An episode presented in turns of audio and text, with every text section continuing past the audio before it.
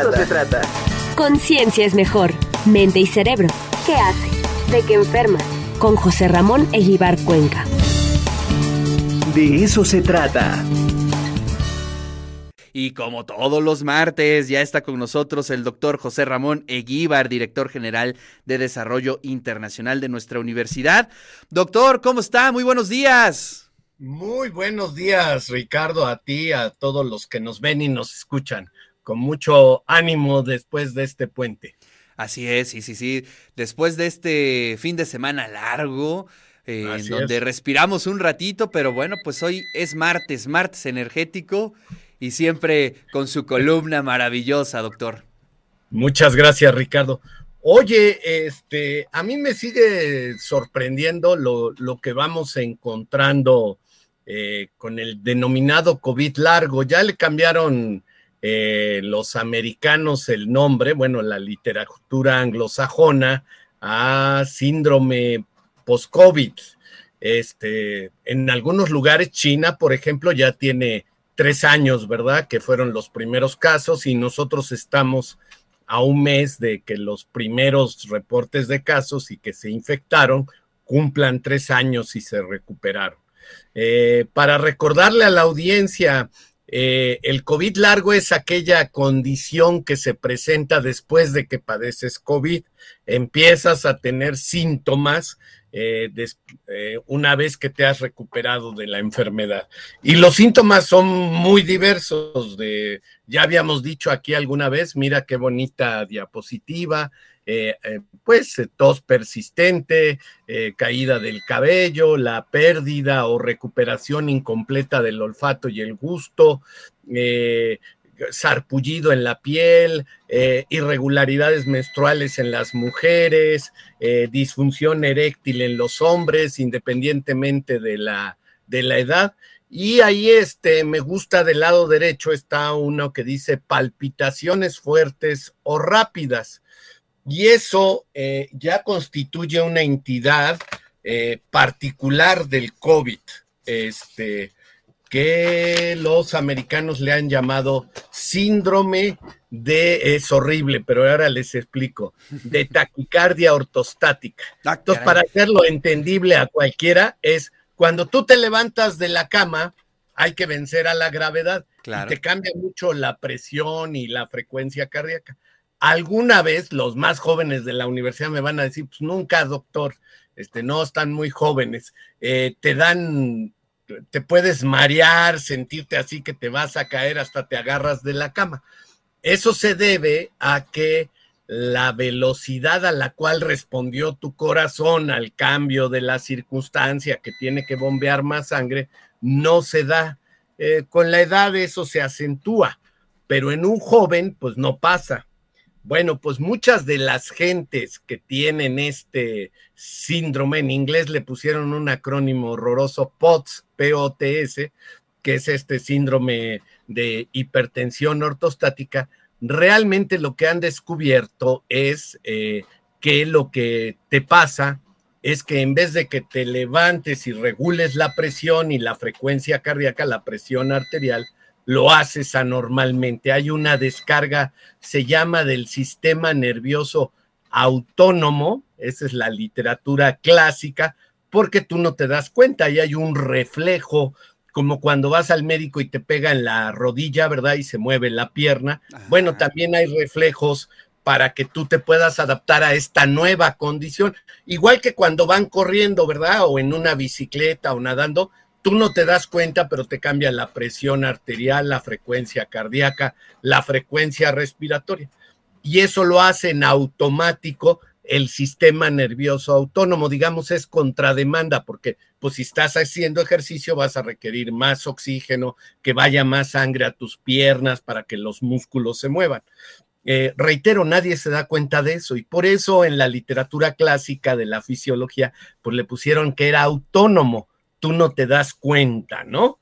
Este sería un poco como cuando le ponen, si no sé si lo usen, muy poca gente veo, pero es muy bueno esto de programar la velocidad en los coches, que ahora todos tienen por ahí un botoncito, y entonces tú vas a 50, lo programas y ya nada más mueves el volante, ya no hay que pisar el, el acelerador, ahí hay un servomecanismo que mantiene la velocidad dentro de un cierto rango.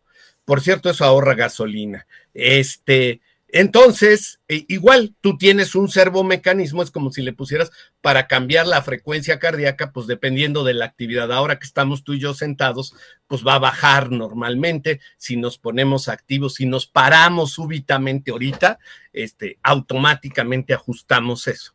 Bueno, las personas que tienen este POTS, vamos a decirle así, después del COVID, se levantan bruscamente y les late muchísimo el corazón. ¿Cuánto es muchísimo? 160, 170 veces por minuto. ¿Cuál es lo normal? Me van a decir 70 veces por minuto, o sea, más del doble de latidos cardíacos. Eh, igual pasa con la presión arterial. Eh, y lo que se ha dicho entonces, el término que ahora se usa y se había descrito en algunas enfermedades raras hace muchos años es disautonomía, es decir, este sistema nervioso autónomo ahora está alterado. De ahí la palabra dis, el prefijo dis. Ya no actúa como debería de actuar, se sale de lo normal. Para arreglar, a regresar al símil del coche, ustedes lo programan a 50 y si se han dado cuenta, si ponen el freno, desaparece ese mecanismo, ese servomecanismo. Hagan de cuenta que lo vuelven a poner y en vez de ir a 50, el coche se acelera y va a 120. Entonces, pues eso es muy grave en las personas que padecen esto, realmente les va a impedir vivir, porque cada vez que se levanten de la cama, de una silla, eh, este, pues van a tener esta sintomatología. Es decir, eh, Doc, eh, que no es, mm, digamos, este, este, este, este ejemplo que nos está poniendo no es cuando uno o corre o camina o se estresa. No, no, no. Simplemente es con el hecho de levantarse de la cama o de la silla. Eso está tremendo. Sí, bueno, ya, ya te afectó, ya no puedes trabajar, ya te impide hacer muchas cosas. Y eh, recientemente salió un artículo la semana pasada que me llamó la atención porque yo tengo una amiga muy querida que tiene este síndrome. Eh, te digo, disautonómico, POTS en inglés. Eh, realmente lo que pasa es que no hay tratamiento. Y otra cosa que tienen es hipersensibilidad a la luz, a los ruidos y a la temperatura. Entonces, hace frío, pero ellos dicen, hace muchísimo frío, siento que me estoy congelando como si estuviera en Siberia a menos 20. O al revés, hace tanto calor que empiezan a sudar. Entonces, ya no regulas estas cosas que igual te ha pasado, ¿verdad? Te levantas temprano y dices, ching, ya viene la basura y sales al frío y se te contraen los vasos sanguíneos y sí, te da frío y ya entras, pero, pero pues es en un ratito se quita. Sí, imagínate que esto, igual que te decía del coche, le vuelves a acelerar y se va a 120. O se prende el aire acondicionado a lo más frío, ¿no? Pues, pues no, no, no. Eh, eh, eh ya no estás adaptado al medio ambiente.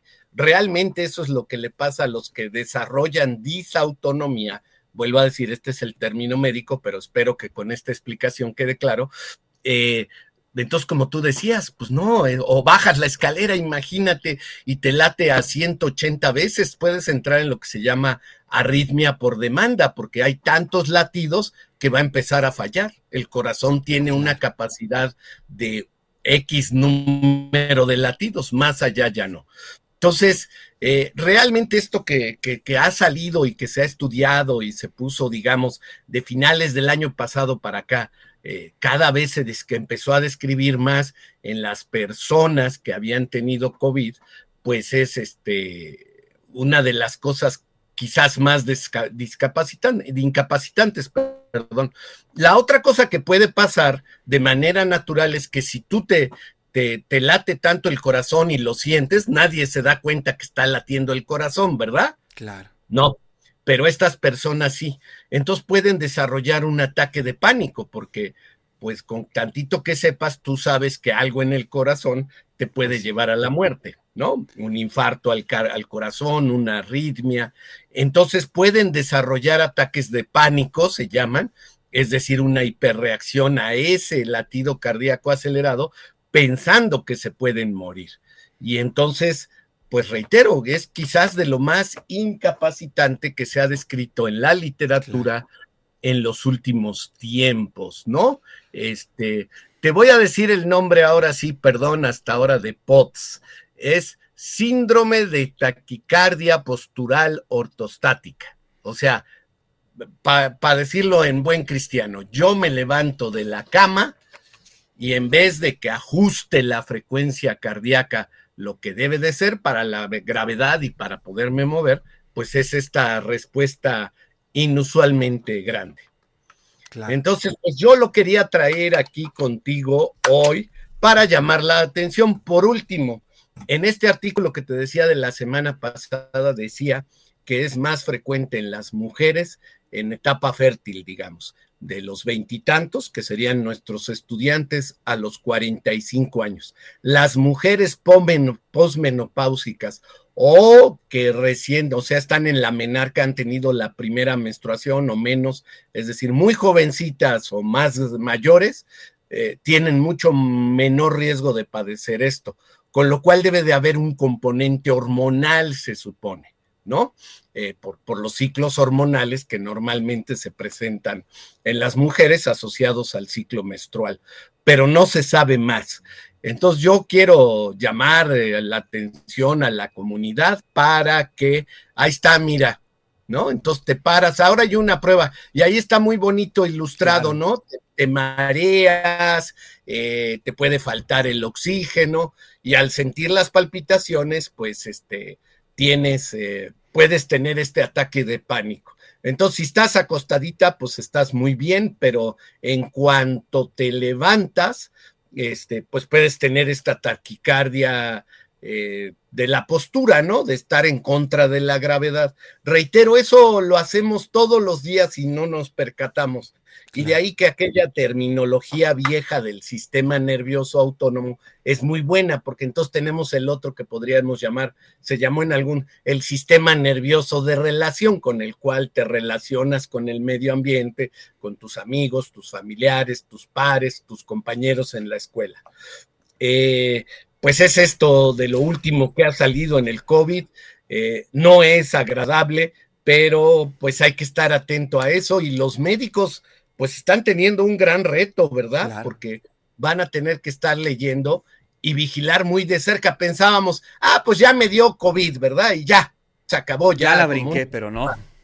No, o como la influenza, digamos que a veces, pues, no. Ahora hay que estarse vigilando y checando, pues, toda esta serie de, de, de este, de enfermedades, incluyendo esta última que es de las descritas más recientemente, digamos, finales del año pasado, principios de este año, se ha puesto mucho énfasis en, en este tipo de alteraciones. ¿Cómo ves, Ricardo? Este, pues dos preguntas. Eh, digamos, a las personas que les... Mm, eh, que tienen estas consecuencias, ¿se le ha podido, eh, digamos, encontrar algún patrón? Es decir, tienen alguna enfermedad previa. Eh, ¿Podemos indagar algo en su antecedente, Doc?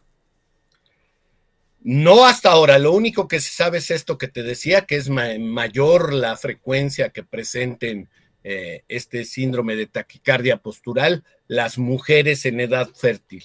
Eh, no, no he leído nada, voy a seguir yo atento. A mí me parece una cosa muy interesante quizás como neurocientífico, cómo se te sale de control, ¿no?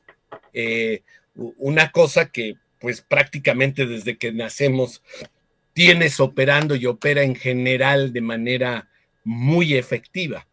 Eh, no, no, no hay nada, por ejemplo, que fuera más frecuente en un grupo que, en otro fuera de esto de las mujeres, no en edad fértil, no. No se ha descrito diferencias entre las regiones, pero al darse a conocer, pues los médicos van a empezar a, hacer seguimiento y ahí es donde podemos esperar que empiecen a dar a la mejor diferencias de edad, de sexo, este, de, raza, de, de, cualquier otra variable que nos pudiera de los que hacen ejercicio versus que no, los que fuman o no, eh, que se presentara con mayor frecuencia. Eh, lo que está clarísimo es que el virus le gustan los vasos sanguíneos, la capa de adentro de los vasos sanguíneos. Y yo lo que creo es que alguien que tenga alguna alteración sin que llegue a ser enfermedad en los vasos sanguíneos, por ejemplo, del riñón, le puede dar más severamente el post-COVID en el riñón que en el hígado o que en el pulmón. Y otra gente que ya tenía alterado esos vasos del pulmón, le da más fuerte en el pulmón que en el riñón o tiene más probabilidad. Pero eso es simplemente una hipótesis mía de lo que he estado leyendo, porque lo que sí está claro es que afecta a los vasos. Uno pensaba que el COVID era una enfermedad del pulmón. Sí, sí lo es porque por ahí entraba, ¿no?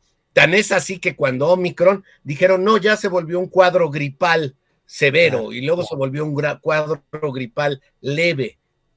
Pero no hay una asociación uno a uno. Claro, entre peor te vaya en el COVID, tienes más chance de que te dé un, COVID largo severo.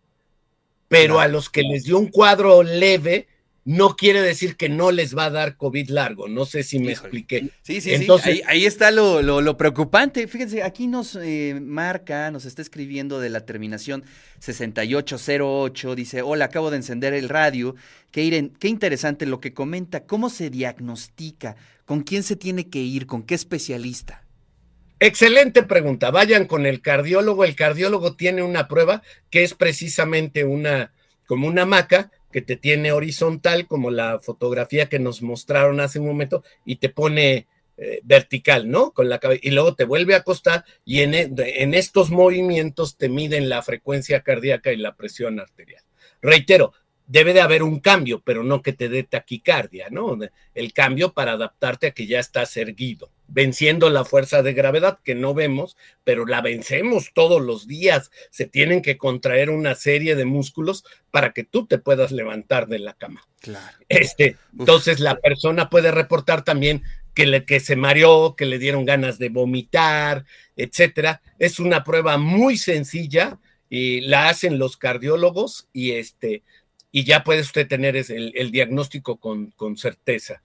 Eh, el tratamiento no, no, está claro todavía, se están haciendo algunas pruebas, es muy reciente, eh, para pues tratar de que cada vez que la gente se pare, eh, no sufra de estas cosas y poderla reintegrar, reintegrar, a la vida de relación. Como yo te dije hace unas cinco semanas, los Estados Unidos se preocuparon, los institutos nacionales, de tal manera que pusieron una bolsa de 1.5 billones de dólares, o sea, 1.500 millones de dólares para empezar a estudiar esto, porque pues, si te afecta la productividad, la escuela, más la, niebla mental, ¿no? Que te confundes, pues entonces son eh, días de trabajo, que es una manera de medir, como hacen los americanos, eh, si ustedes quieren, muy efectivista, pero que pues va a afectar el trabajo y al afectar el trabajo tiene un impacto económico muy grande. Doc, pues muchísimas gracias. Excelente columna, como siempre. Le mando un fuerte abrazote y nos saludamos el siguiente martes. Así es, Ricardo. Un saludo a ti, a todos y a los lobos de Tehuacán del Sur.